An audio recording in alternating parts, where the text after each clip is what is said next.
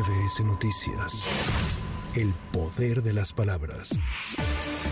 Tres colonias en la alcaldía Benito Juárez son las más afectadas tras los cuatro microsismos del martes y otro registrado el jueves pasado con viviendas que resultaron dañadas por fisuras y cuarteaduras de las cuales a ocho se solicitó que fueran evacuadas. Se trata de las colonias Miscuac y San José Insurgentes. Es la voz de Erandi Margarita Bonilla, directora de la Unidad de Gestión Integral de Riesgos y Protección Civil. Nos encontramos ahorita en una revisión protocolaria, dando seguimiento a lo que ya teníamos reportado, nada más. ¿Cuál es el procedimiento que se sigue cuando cuando se activa básicamente el protocolo con el capítulo sismo, por favor? Realizar una revisión primaria rápida a través de, personal de protección civil, se detectan daños, afectaciones en los inmuebles y a partir de ahí, en conjunto con la Secretaría de Gestión Integral de Riesgos, con el Instituto para la Seguridad de las Construcciones, se solicita su apoyo para realizar una revisión más a detalle. La Secretaría de Educación Pública informó que a partir de este lunes arranca el periodo vacacional de invierno para 24.093.801 estudiantes y más de 1.223.000 docentes de 229.379 escuelas públicas y particulares de preescolar, primaria y secundaria. Las escuelas de educación básica regresarán a las actividades hasta el lunes 8 de enero. En el caso de la educación media superior, en las modalidades escolarizada y no escolarizada, regresarán a las aulas el martes 2 de enero.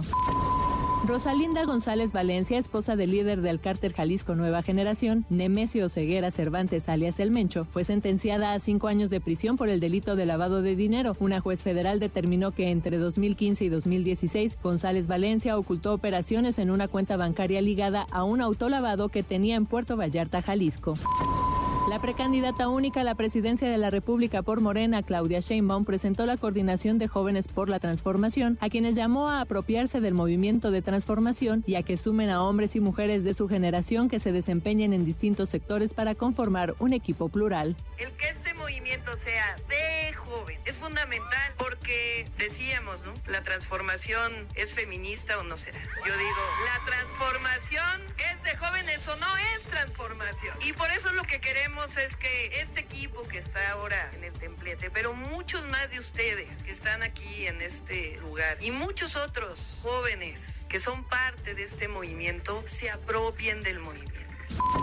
La precandidata presidencial de la coalición Fuerza y Corazón por México, Xochil Gálvez, acusó al gobernador de Veracruz, Cuitláhuac García, de no entregar los apoyos a campesinos de la entidad y advirtió que la política de austeridad de la 4T ha traído consecuencias como el recorte por 3 mil millones de pesos al Servicio Nacional de Sanidad, Inocuidad y Calidad Agroalimentaria.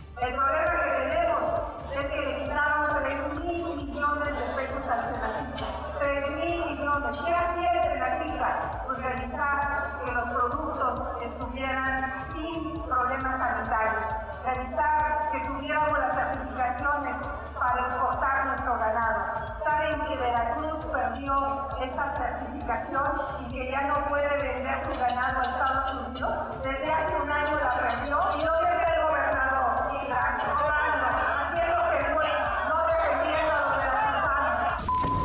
El presidente de la República, Andrés Manuel López Obrador, afirmó que la seguridad de la zona en que se ubicará la nueva sede de la Agencia Nacional de Aduanas de México y que será inaugurada en septiembre de 2024 quedará garantizada con la instalación del 16 Regimiento de Caballería Motorizado en Nuevo Laredo, Tamaulipas. Va a ser muy importante que podamos cumplir otro compromiso. Antes de que yo termine, el 21 de septiembre, vamos a inaugurar la sede de la Aduana Nacional aquí en Nuevo Laredo.